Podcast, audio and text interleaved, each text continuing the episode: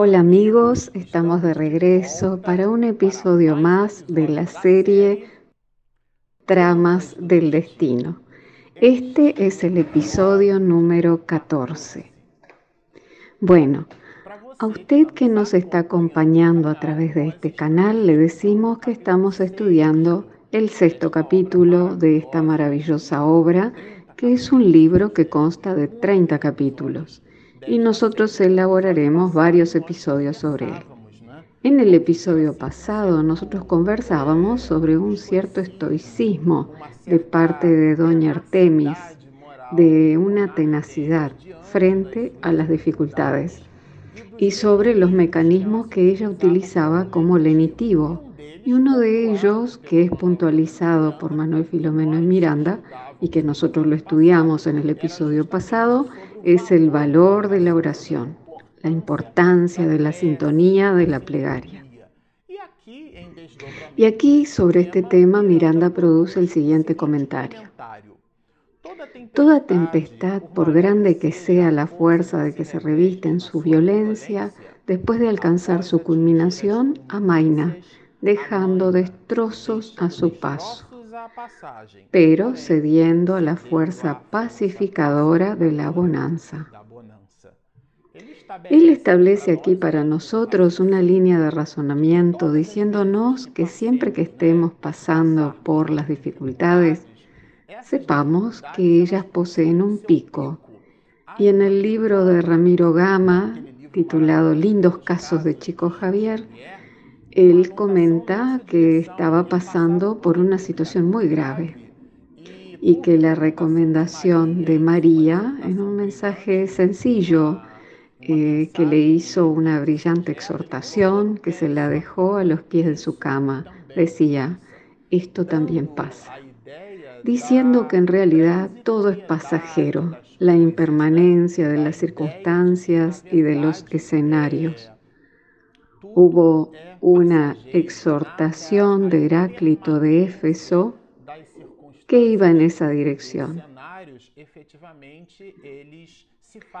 Él decía que la única cosa eh, permanente en el universo es el cambio. Ella es muy conocida por muchos de nosotros, esa expresión del filósofo. Incluso en esa dirección, Heráclito dirá que una persona no se baña dos veces en el mismo río, porque en la segunda oportunidad el río que corre ya no será el mismo las aguas habrán pasado y la persona no será la misma, porque presentará otra condición. Y así nos da la idea de que desde el punto de vista filosófico existe la impermanencia de las cosas. Eso es lo que Manuel Filomeno de Miranda analiza aquí cuando nos habla del ápice del sufrimiento. Después de la dificultad viene la bonanza y que muchos de nosotros podemos observar eso en dicha dirección. Pero lo que es importante destacar sobre todo este escenario es que durante el momento de la dificultad, que algunos compañeros usan una, palabra bien significativa sobre ese proceso, cuando lo denominan testimonio, y entonces es durante ese testimonio, durante esa prueba, que en algunos casos es un proceso expiatorio, en donde el alma purga sus propias faltas a través de los mecanismos de su redención. Cuando ella sintoniza con las entidades benévolas, cuando ella le solicita al Padre paciencia, resignación y fuerza moral para pasar por las dificultades, el momento en que miramos atrás resta aquella sensación de victoria, aquella victoria en la cual la persona logra percibir que ella se venció a sí misma, que ella logró resistir en aquel momento de dificultad que en la metáfora de Manuel Filomeno de Miranda, cediendo a la fuerza pacificadora de la bonanza. Ahora, si doña Artemis buscaba en esos mecanismos a la oración, a la sintonía espiritual con María, la Madre de Jesús, nos dice Miranda, Esto nos demuestra o nos hace creer que tal vez se trataba de una señora católica. Y la creencia religiosa en este caso es irrelevante. Usted que nos está viendo puede considerar raro que lo digamos así, ya que se trata aquí de un canal espiritista. Pero para comprender esto, nosotros le recomendamos mucho la lectura de la pregunta 982 del libro de los espíritus, que ya le, la hemos comentado varias veces. Pero por H o por B, doña Artemis se refugiaba en la oración. Pero en contrapunto de este mismo proceso, el señor Rafael, estando allí en el hospital, él entra en un mecanismo contrario de odio, de rabia y queda trastornado, fuera de órbita. Y es necesario sujetarlo para poder darle un sedante que le permitiese dormir.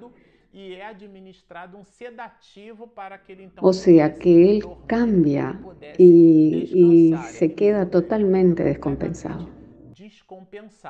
Esa es la característica que presenta el señor Rafael en su primer día de agonía. Y él ya en sus primeras experiencias en el nosocomio, en el hospital, él expide, envía una carta a su familia dirigida a doña Artemis. Y ella recibe las primeras noticias del marido. Y nosotros podemos imaginarnos eh, lo que se preguntaría ella, ¿no? Sobre su esposo, cómo él estaría, qué estaría haciendo, cómo se sentiría ante ese distanciamiento abrupto entre el escenario familiar y el terrible ambiente, al cual Miranda dice que allí habían personas semi-abandonadas. Había un GAPS eh, desde el punto de vista sanitario, de la limpieza, de las comodidades y de la higiene. Eran casi abandonadas, a excepción del enfermero amigo que se encontraba allí. Pero aquel ambiente era muy diferente al puerto seguro y a la comodidad que representaban su hogar para él. Ahora recibía doña Artemis noticias del señor Rafael y Miranda puntualiza la falta de humildad del señor Rafael cuando envía sus noticias. Miranda nos da el siguiente apunte. Sin esa humildad que ennoblece a las almas que son superiores, declaraba taxativamente, si yo descubriera que contaminé a alguno de mis amados, no podré soportar la infame desdicha. Ese será entonces mi último día de vida en la tierra. O sea que como si no fueran suficientes las necesidades que pasaba doña Artemis, ahora él le señalaba a ella que si descubría que había contaminado a alguno de sus familiares, él se suicidaría. Eso demuestra claramente una cierta distonía de ese espíritu, sobre todo en relación a los asuntos espirituales, principalmente sobre la creencia en Dios. No necesariamente todos los que creen en la reencarnación, a propósito, muchos de los que no creen en la reencarnación poseen una fe en Dios mucho más grande que la de que poseemos nosotros que nos declaramos espiritistas. El hecho de creer en la reencarnación nos brinda la oportunidad de percibir los complejos mecanismos de la vida.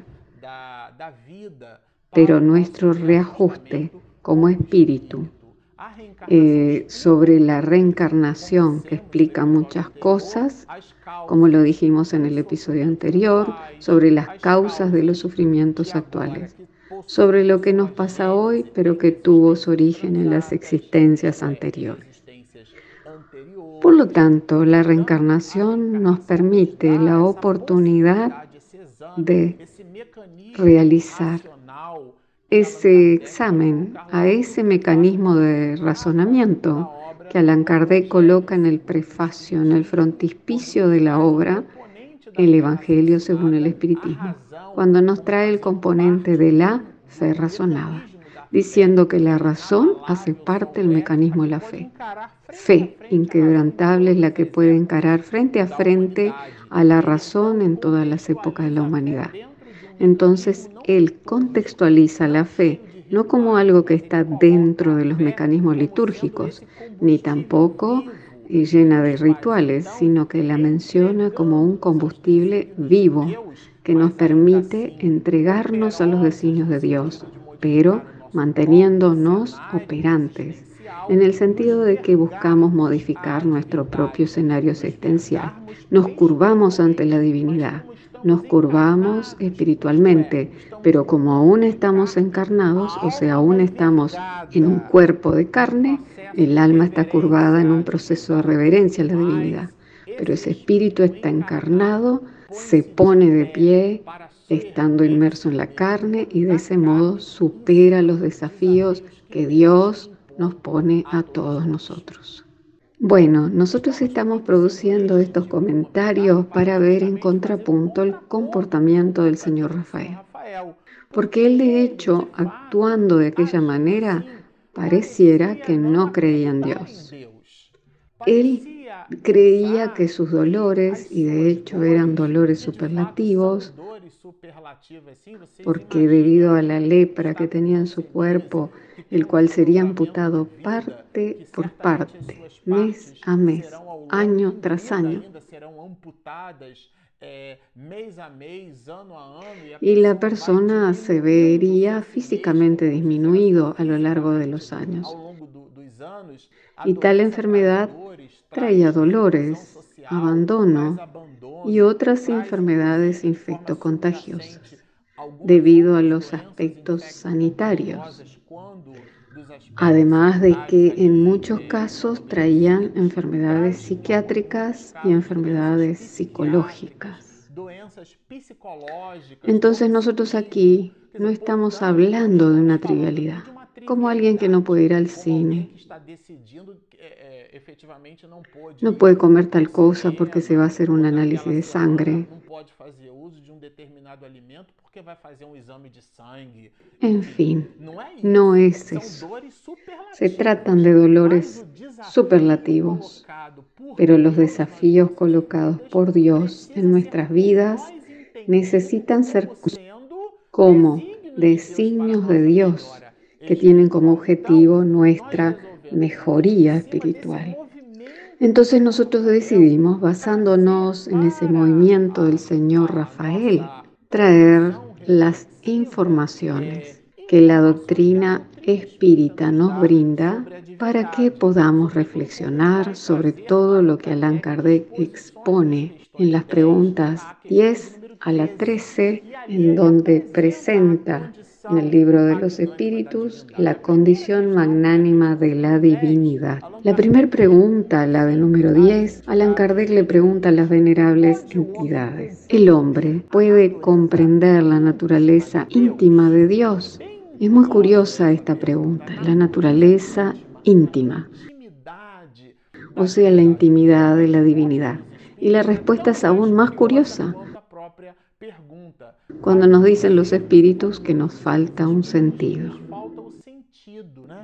No, les falta un sentido. Y yo me quedé pensando y reflexionando sobre cuál sería ese sentido que nos falta, ya que no se trata de ver ni de escuchar, no es ver con los ojos de carne, ni sentir con la piel, ni oír con nuestros propios oídos. No se trata de eso. La palabra sentido posee aquí otro aspecto. Y en la pregunta número 11, Allan Kardec casi como que induciendo a los espíritus a que respondieran para que nosotros pudiésemos comprenderlo y para nuestro aprendizaje. Eh, ¿Será algún día dado al hombre comprender el misterio de la divinidad? y la respuesta nos habla sobre la oscuridad de la materia. Así que nos queda muy claro y es una respuesta implícita en ella misma. A resposta está escrita de maneira implícita. Cuando su espíritu ya no esté oscurecido por la materia. Entonces, eh, este sentido del cual nos habla la respuesta eh, a la pregunta número 10 se refiere al sentido espiritual. ¿Qué significa ver a Dios? No se trata de una de forma humana. A propósito, es muy común entre nosotros ese movimiento antropomórfico de querer humanizar a la divinidad, de, de creer que estamos siendo castigados por Dios porque nosotros en el pasado éramos unos tiranos y muchos de nosotros continuamos siéndolo. En el pasado incluso, si observamos todo el contexto de la mitología greco-romana, los dioses eran simplemente inmortales que poseían todas las idiosincrasias y los vicios de los seres humanos. Entonces nosotros observamos a Zeus, al dios de los dioses, con sus amantes, con su irascibilidad, con su rabia, con su presunción, con su orgullo y con su egoísmo. Por lo tanto, pierde ese aspecto de divinidad, que es lo que nos muestra aquí el libro los espíritus para nuestra reflexión. Y muchas veces nosotros establecemos nuestra relación con Dios acorde a los valores íntimos que poseemos. Y es eso exactamente lo que trata la pregunta número 13, que nos brindará elementos para que podamos ampliar nuestro examen y nuestra percepción de la divinidad. Bueno, la pregunta número 13 es el desarrollo que se hace apoyado en la pregunta número 12. La anterior, Kardec pregunta si podemos tener una idea de esas perfecciones y atributos, digamos. Y en la número 13, los espíritus nos presentarán en la respuesta de que en el caso de algunas podemos tener una idea. Pero siendo Dios la conciencia cósmica absoluta y nosotros que somos el principio inteligente relativizado. Dentro de nuestra condición espiritual somos lo relativo buscando comprender lo absoluto. Y así nosotros no tenemos cognición espiritual para poder entenderlo, sobre todo por el nivel evolutivo que tenemos. Porque los espíritus de la clase del orden único, que es descrito en el libro de los espíritus en la pregunta 113, que dentro de ese orden nos dicen ellos que solo podemos encuadrar allí a Jesús, que es la expresión máxima de espíritu puro y perfecto. En nuestro caso, la mayoría de nosotros visitamos diariamente asuntos en donde tenemos que decidir si comeremos fideo por otros, si tenemos que pagar la tarjeta de crédito, si ella se excedió, si mi hijo está de esta o de aquella manera, si hoy voy a mirar la serie X, en fin. Nuestras preocupaciones la mayoría de las veces son muy ordinarias y si buscamos ampliar ese nivel de razonamiento para que podamos comprender a Dios en su totalidad, es de nuestra parte una arrogancia. Yo tengo el hábito de decir que las personas ateas, gracias a Dios, eh, que ellos sostienen que son ateos hasta que se produce un conflicto porque en ese momento ellos buscan una iglesia, un centro espírita, buscan un alivio, porque las relaciones de la ciencia pueden inflamar nuestro cerebro, pero nunca jamás fueron capaces de abrigar a nuestros corazones. Debido a que los dolores acérrimos del alma no hablan a nuestra razón, sino que hablan sobre nuestras relaciones emocionales y sobre el equilibrio de nuestra capacidad de sostenernos ante nuestro desafío. El ateo, gracias a Dios, termina buscando algo que lo haga sentir pleno, que lo complete porque ese vacío fue construido por el hecho de haber negado la divinidad. Negar a Dios es como un niño rebelde que está insatisfecho con las relaciones pedagógicas de enseñanza del padre y de la madre. Es fácil comprender ese movimiento de algunas criaturas humanas que niegan a la divinidad. Ahora, buscar la explicación absoluta de la divinidad a nosotros nos parece, y esto es una parca opinión personal, que eso se trata de una exacerbación del orgullo y de la vanidad, ya que nosotros no tenemos condiciones que nos permitan comprenderlo. Si examinamos la causa por el efecto, nosotros podemos imaginarnos la grandiosidad de Dios por el efecto del universo. Pero aquí tengamos cuidado, porque el universo es una creación de Dios, no es el propio Dios. Juan nos dirá que Dios es amor, es la máxima manifestación de todas las cosas. Por lo tanto, aquí el libro de los espíritus nos presenta algunos atributos de la divinidad y que nos eliminan esa visión politeísta, esa visión antropomórfica de la divinidad. Primeramente, él dirá, Dios es eterno.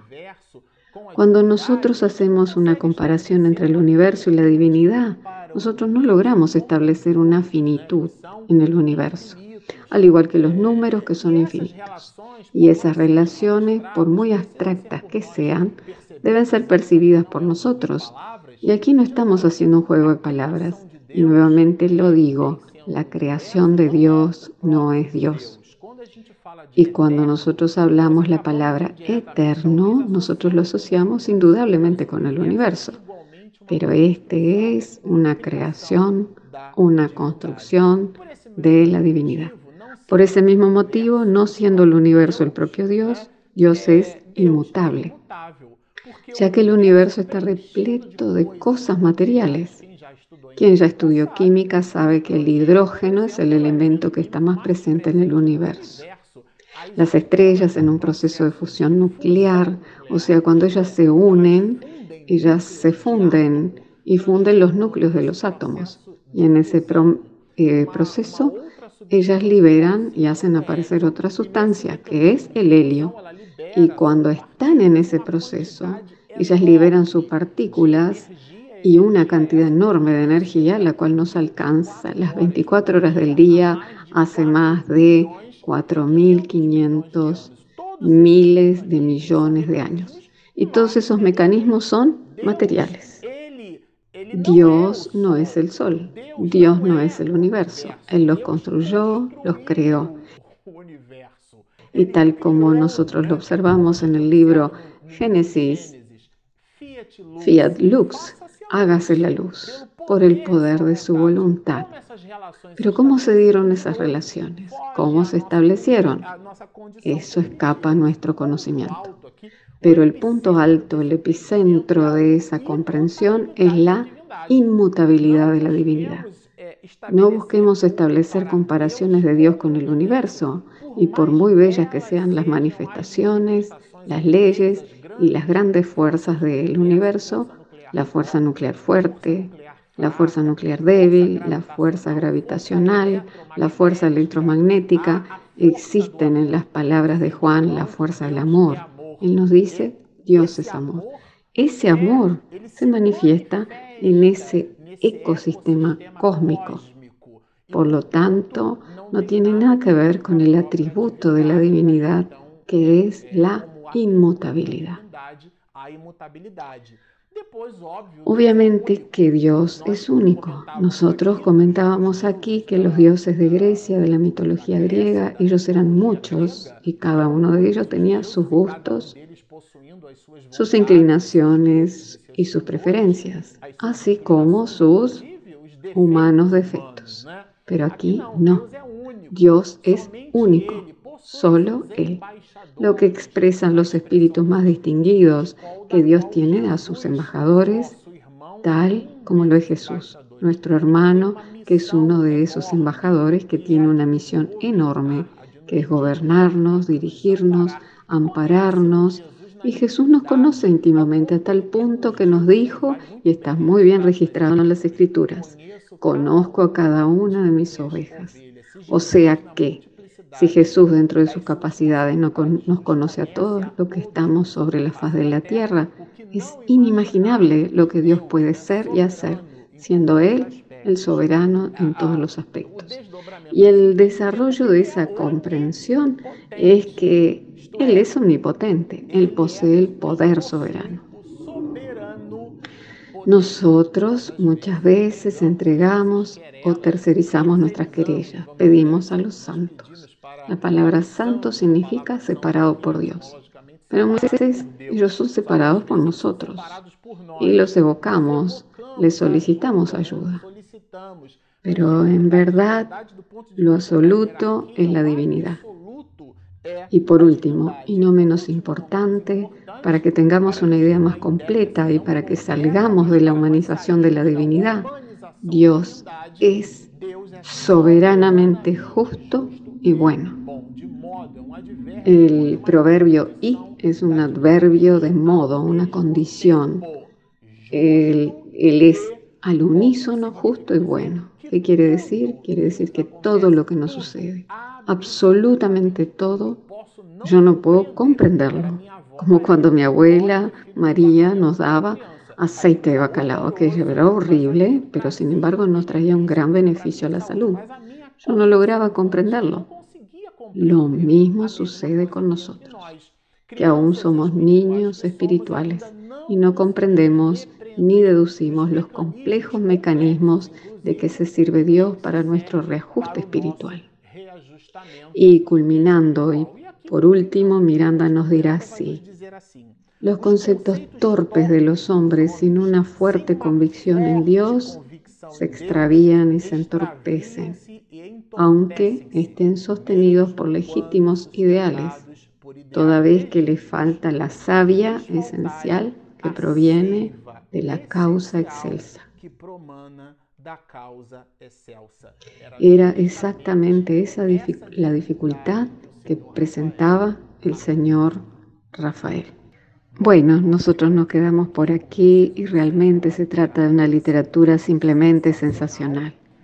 Y al finalizar nuestro episodio, nosotros siempre hacemos la invitación para que usted se inscriba. Si usted nos está asistiendo, inscríbase por favor. Y tenemos nuestro aplicativo gratuito en Google Play y en Apple Store. Y nos gustaría recordarles que este material que nosotros estamos asistiendo y grabándolo también es producido por la contribución y la colaboración voluntaria y generosa de la querida amiga de nuestra compañera Claudia Silva de Uruguay.